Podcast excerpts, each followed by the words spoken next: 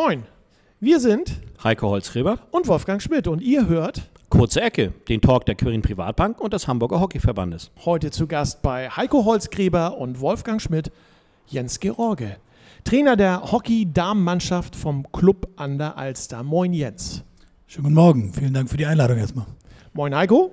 Moin, Wolfgang, grüß dich. So, dann würde ich sagen, wir haben eine ganze Menge zu besprechen. Jens, erstmal ganz aktuell. Am äh, letzten Wochenende war ähm, Final Four und ähm, ihr habt äh, im Final Four im Halbfinale verloren gegen den späteren deutschen Meister. Knapp im Penaltyschießen mit 2 zu 3. Äh, wie geht's dem Team? Ja, ich glaube, sind alle soweit äh, wieder erholt und äh, haben ihre Gedanken schon wieder woanders. Es hat natürlich wahnsinnig wehgetan, die Niederlage. Ähm, vor allem, weil man, glaube lange das bessere Team war. Man hat leider den Deckel nicht drauf machen können. Aber ähm, ja, ich glaube, wir sind alle wieder auf dem Damm. Ihr könnt euch immerhin mit der Aussage trösten, ihr habt, hin- ihr habt gegen den äh, jetzigen deutschen Meister verloren, der dann äh, im Finale auch im Penaltyschießen gewonnen hat. Also echt eine, wenn man von den Ergebnissen hier guckt, eine sehr, sehr knappe Kiste.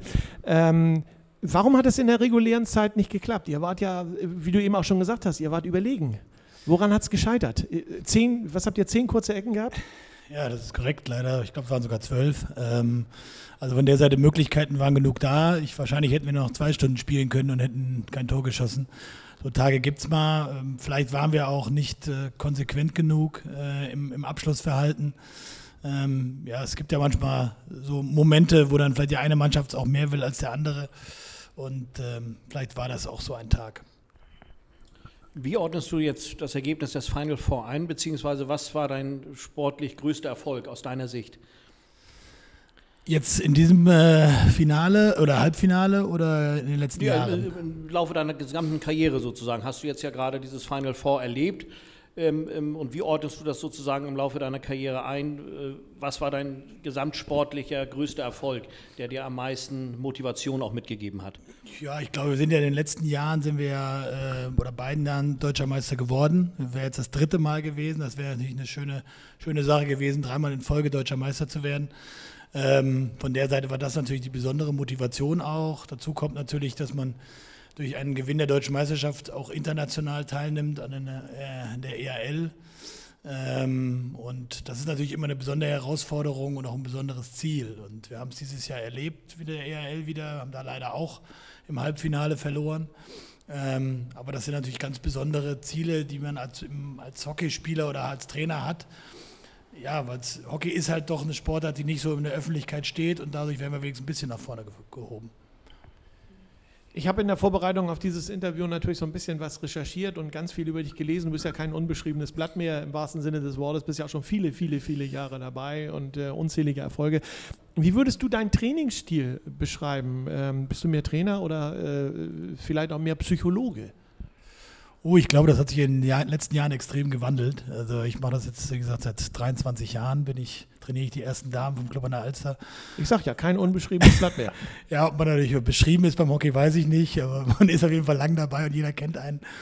Aber es hat sich natürlich geändert. Also früher war man mehr wirklich der Trainer. Heutzutage muss man äh, sein Umfeld viel größer gestalten. Braucht man Co-Trainer, Torwarttrainer, was man sich noch alles dazu holt. Ähm, ich glaube, man kann die Bereiche gar nicht mehr alle abdecken, ähm, die, die beim Sport oder beim Hockeysport äh, vonnöten sind.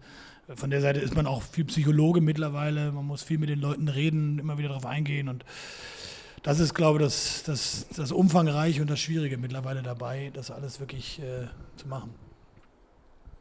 Ich habe in einem Interview gelesen, dass ähm, die Mädels und Damen in, in deiner Mannschaft äh, auch ein großer Kreis von Freundinnen sind. Also dass da wirklich eine ganz besondere Atmosphäre steht. Es wird auch mal gesagt, du musst sie auch ein Stück weit aushalten und hältst sie auch aus und nimmst sie mit. Ähm, ähm, ergänzend dazu ist ja eine sehr gute Basis.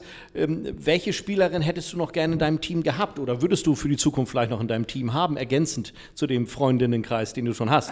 Boah, da will ich mich gar nicht auf irgendwelche Namen festlegen. Ich glaube, das muss einfach äh, dazu passen und das ist bei mir auch ein sehr wichtiger Aspekt. Also ich achte seit Jahren eigentlich darauf, ähm, dass es für mich irgendwie auch in der Stimmung, in der Mannschaft stimmen muss.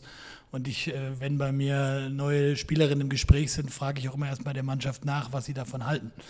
Ähm, weil ich glaube, man muss halt gucken, dass man eine Einheit bleibt und äh, dass man sich ähm, immer wieder neu findet, auch wenn da ein, zwei neue Leute dazukommen und äh, es muss natürlich schon irgendwie reinpassen und ich finde das sehr wichtig, gerade beim Hockey. Du reist gerne und viel in deiner Freizeit, schon über 100 Länder äh, dieser Erde hast du äh, bereist. Ähm, wohin geht es äh, dieses Jahr? Wieder nach Indonesien? Ja, Indonesien wird es dieses Jahr im Moment noch nicht werden. Im Moment äh, ist Kolumbien mein Hauptziel. Okay. Äh, das ist ja eine ganz auch andere schon, Ecke. Auch schon mehrfach und habe Ja. da auch viele Veränderungen in dem Land kennengelernt. Und für mich ist das sozusagen ein bisschen meine, mein Lebenselixier oder meine Motivation auch für jedes Jahr. Diese Reisen, das dient bei mir zum Abschalten, Ja. ähm, mit den, um aus dem Damenstress ein wenig rauszukommen. Aber ähm, ja, also von der Seite bin ich für immer alles offen und äh, suche mir gerne wieder neue Ziele. Es gibt noch ein paar Länder auf der Welt, die ich nicht gesehen habe. Und, Ist das eigentlich richtig, dass du in Indonesien ein Haus baust äh, und dann noch nicht ganz fertig ja, bist mit ein Haus ist ein bisschen übertrieben. Ich habe vor drei Jahren eine Hütte angefangen da zu bauen. Ja.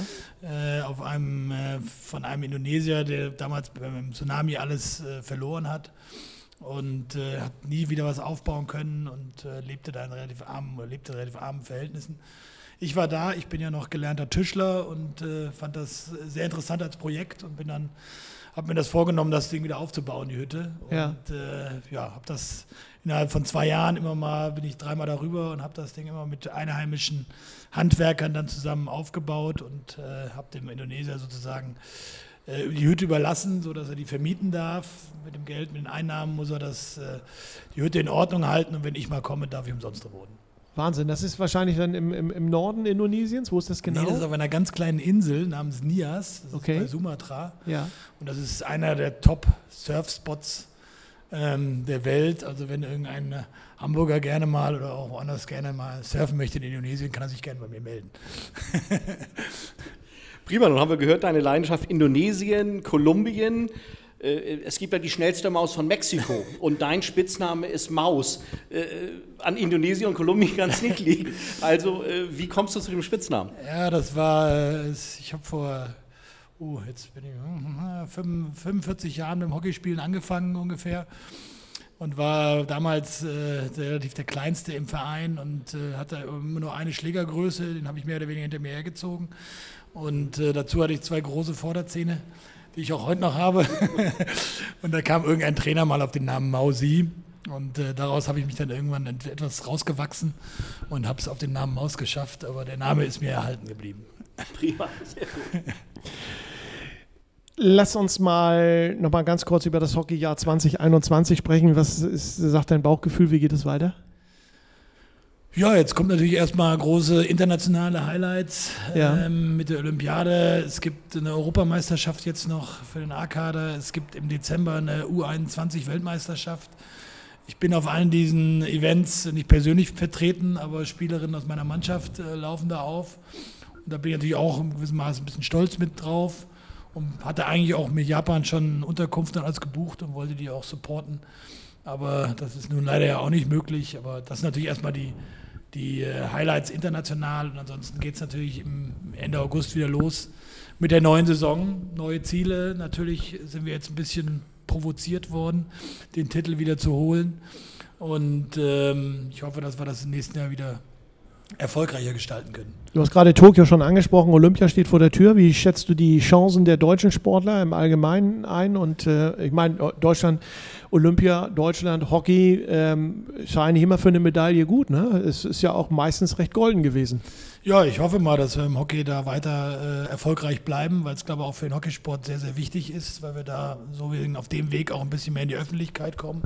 Ich glaube, das hat in den letzten Jahren immer Hockey sehr geholfen, ähm, um gegenüber den großen Sportarten zu bestehen. Ähm, also von der Seite hoffe ich natürlich, dass wir beim Hockey mit zwei Medaillen dabei wären. Ähm, äh, ja, was sonst im, im internationalen oder im Sport, was wir da schaffen können, leisten können. Ich glaube, Corona wird da sicherlich auch da seine, seine Zeichen hinterlassen. Ähm, wie man immer so mitkriegt, wie sich Sportler vorbereiten können oder dürfen, ist ja überall andere, unterschiedlich. Und ich glaube, dass das im Endeffekt auch äh, viel mit dem Erfolg dann zusammenhängt. Gehen die Damen eigentlich als Titelverteidiger bei Olympia in das, äh, haben sie letztes Jahr vor vier Jahren, vor fünf Jahren muss man ja sagen, hat, hatten die da gewonnen, die Damen? Ich Nee, weiß die es nicht mehr genau. äh, Bronze. Eine Bronze war Die das. Damen alles waren klar. Bronze und die Herren haben auch Bronze gehabt. Ja, auf alle Bronze. Fälle Medaillen. Genau, auf jeden Fall waren es Medaillen. Die Damen, letzte Damenmedaille ist lange her. Ähm, ich glaube, das war Barcelona und äh, von der Seite wäre es natürlich schön, wenn wir das mal wieder schaffen können. Und da ich fünf bis sechs, sechs Damen dabei habe, ähm, hoffe ich natürlich, äh, dass ich die hier mit einer Medaille um den Hals empfangen kann. Dann drücken wir mal die Daumen. Ja, seit guten 20 Jahren beim Club an der Alster. Du liebst Kontinuität. ähm, deine wievielte Olympiateilnahme wäre es denn jetzt, äh, wenn du Richtung Theo Tokio aufbrichst? Oh, Wie oft warst du schon dabei? Äh, ich, also wirklich als, leider immer nur als Zuschauer. Ja. Ähm, aber zumindest äh, zweimal war ich, war in Rio, das letzte Mal war ich auch. Okay. Hab mir Rio angeguckt und äh, war dann äh, einmal in London auch. Und äh, das sind die beiden Olympiaden, die ich persönlich besuchen konnte und äh, mhm. geschafft habe. Aber teilweise passt es nicht in meinen Reiseplan. Mhm. Okay, sehr gut. Hamburg wird äh, Gastgeber der Hallen-EM der Damen und Herren im Januar 2022, so es denn Corona will. Äh, Im Moment sieht es ja auch ganz gut aus, dass es Corona will. Hoffentlich haben wir Corona zu dem Zeitpunkt dann auch äh, endgültig ad acta gelegt. Die jeweils besten acht Frauen- und Männerteams werden antreten. Ähm, werden die Herren ihren Titel verteidigen können? Was meinst du? Ja, ich hoffe mal schon. Ne? Ich glaube, dass wir, wenn wir selber dieses Jahr eine Hallensaison hoffentlich auch spielen können, das war ja letztes Jahr natürlich auch ein Problem, dass wir überhaupt keine Hallensaison spielen durften. Ähm, und äh, ich glaube, wenn wir selber Hockey spielen können, werden wir hoffentlich mit Damen und Herren da auch ganz oben dabei sein. Auch da hoffe ich natürlich, äh, einen Teil dazu beizutragen. Wir sind ja amtierender deutscher Hallenmeister auch mit Alster. Also von der Seite habe ich da auch äh, einige gut geschulte Hallenspielerinnen. Und äh, ja, ich hoffe auf jeden Fall, dass wir da positive Erlebnisse haben werden. Dann drücken wir doch mal die Daumen. Ne? In Minsk gingen die deutschen Damen ja leider leer aus. Da gab es die Halbfinalniederlage gegen Weißrussland und ja. am Ende des Tages Platz 4. Ähm, wie siehst du die Chancen? Ja, ich glaube, Minsk war sehr enttäuschend fürs mhm. deutsche Damenhockey. Ich glaube, das war die schlechteste Platzierung, die man äh, je äh, erlangt hat. Ähm, ja, die Chancen äh, sind sicherlich gut, wenn man mit der kompletten Mannschaft antreten darf. Und das mhm. war ja die letzten Jahre immer das Problem, dass äh, es Überschneidungen mit der mit dem Nationalmannschaft Feld gibt sozusagen, sodass äh, die, die Nationalspieler Hallenhockey gar nicht gespielt haben und man sozusagen damit ähm, einem erweiterten Kader da aufgelaufen ist. Aber letztendlich waren die besten Spielerinnen jetzt nicht dabei und das ist gegenüber den anderen Nationen, die dann doch äh, häufig mit allem da auflaufen und eine richtig lange Vorbereitung haben für sowas, dann doch mittlerweile ein Nachteil, weil aufgeholt haben die anderen Nationen auf jeden Fall in dem, beim Hallenhockey. Aber ich merke schon, das Feuer äh, Wiedergutmachung ist da, der Ansporn sozusagen. Äh, Platz 4 kann nicht der Anspruch sein, wir wollen Gas geben. Nee, sicherlich. Also ich glaube, den Anspruch müssen wir haben und äh, wir sind nun mal die Nation, wo am meisten Hallenhockey eigentlich gespielt wird. Und äh, ist ja auch für die Zuschauer wahnsinnig interessant, das Hallenhockey. Und deswegen freue ich mich auch, dass es in Hamburg ist. Ich glaube, das wird auch ein schönes, schöner, super Event werden da in der Halle. Und ähm, ja, ich bin da sehr guter Dinge, dass wir das einfach auf eigener, auf der eigenen Platte sozusagen dann auch die Leistung äh, hinkriegen, um am Ende hoffentlich als Goldmedaillengewinner da rauszugehen. Ja, wir freuen uns auch. Die, in der schönsten Stadt Deutschlands ein schöner Sport, absolut. Richtig. Du bist ja auch in deiner langen Karriere, die du mittlerweile als Hockeyspieler, Trainer hingelegt hast, äh, Nationalspieler gewesen. Ja. Ähm, du hast äh, Länderspiele absolviert. Das war mehr oder weniger kurz vor deinem äh, Kar Karriereende. Da gibt es eine drollige Geschichte zu. Magst du uns die erzählen? Ja, kann ich natürlich gerne erzählen. Das ist, glaube ich, auch eine sehr seltene Nummer, was passiert ist. Also ich bin damals mit knapp 30 Jahren äh, auf einmal auf eine Länderspielreise nach Malaysia eingeladen worden ähm, wo ich mich selber etwas gewundert habe drüber. Ich hatte gerade bei Alster erst angefangen. Ich komme ursprünglich aus dem Frankfurter Raum. Und ähm, ja, dann äh, stellte sich raus im Nachhinein, also da habe ich Spieler alle mitgemacht und man fällt ja zum Glück auch nicht so auf, wenn man als Einzelner da vielleicht in einer intakten Mannschaft äh, läuft. Und äh, ja, auf jeden Fall hat sich im Nachhinein herausgestellt, dass eigentlich jemand anders eingeladen werden sollte. Ein äh, Spieler namens Philipp Georgi, der auch beim, früher beim Club an der Alster war und äh, damals staunte der Bundestrainer nicht ganz, nicht schlicht, als ich auf einmal als Jens George, Spitzname Maus, da auflief und nicht der Philipp Georgi mit dem Spitznamen Hase. das war noch das Besondere daran, dass wir beide irgendwie uns doch sehr interessante Spitznamen hatten. Aber ja, letztendlich war es ein tolles Erlebnis und äh, ganz Hockey Deutschland hat sich doch sehr auch darüber amüsiert dadurch bin ich auch etwas bekannter geworden noch beim ja. Hockey. Aber äh, hat mir auf jeden Fall nicht geschadet. Äh, spielen durftest du? Spielen durfte ich. Ich habe alle Spiele mitgemacht. Ich habe auch erste Elf gespielt. Und ich glaube, wenn man selber zehn Jahre oder zwölf Jahre Bundesliga gespielt hat, kann man das auch ein bisschen. Und die Erfahrung hat vielleicht dass die fehlende Athletik oder dass die fehlende Technik dann ausgeglichen.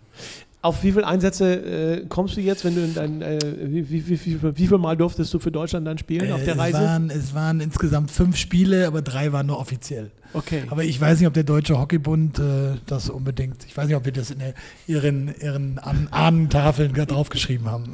Ja, äh, denke mal schon. Ne? Also von daher. Also ich stehe dazu und habe es genossen. Statistik ist Statistik. Sehr gut. Ja. Jens, wir kommen so langsam aber sicher auf die Zielgerade äh, unseres heutigen äh, Interviews. Erstmal nochmal vielen Dank, dass du dir heute die Zeit genommen hast äh, für uns hier, um uns den Einblick in äh, die Hockeywelt zu gewähren. Und ähm, eine Frage tut sich bei diesen ganzen Interviews, die wir bei Habertown Radio auch immer machen, immer wieder auf, ähm, die Frage des Wünschens. Wenn du dir heute etwas wünschen dürftest, abgesehen von der Gesundheit, die ist gesetzt, was wäre das? Puh, das äh, jetzt mal rein auf den Sport gesehen, auf unseren Sport, aufs Hockey, äh, dass wir natürlich ein bisschen mehr in die Öffentlichkeit kommen würden, ist schon eine schöne Sache. Deswegen möchte ich mich ganz herzlich auch bei euch natürlich bedanken und bei der Green Bank, dass wir hier eine Möglichkeit haben, auch mal äh, uns ein bisschen darzustellen. Ähm, ich glaube, es wäre schön, wenn es nicht alles sich nur um Fußball drehen würde, sondern äh, andere Sportarten auch mal ein bisschen mehr in den Mittelpunkt rutschen würden. Ansonsten hoffe ich, dass es friedlich auf der Welt bleibt und ich weiterhin die Möglichkeit habe, mir die Welt anzugucken. Das ist für mich ein großer Wunsch neben der Gesundheit. Ich glaube, dass es jedem gut tun würde, sich auch mal andere Länder anzusehen. Und äh, von daher, das ist eigentlich das, was mich am meisten beschäftigt. Dann drücken wir die Daumen, dass das funktioniert. Absolut. Heiko, hast du noch eine Frage? Ja, nein, alles gut. Herz, herzlichen Dank, Maus und nicht Hase, wie ich gelernt habe. Ja.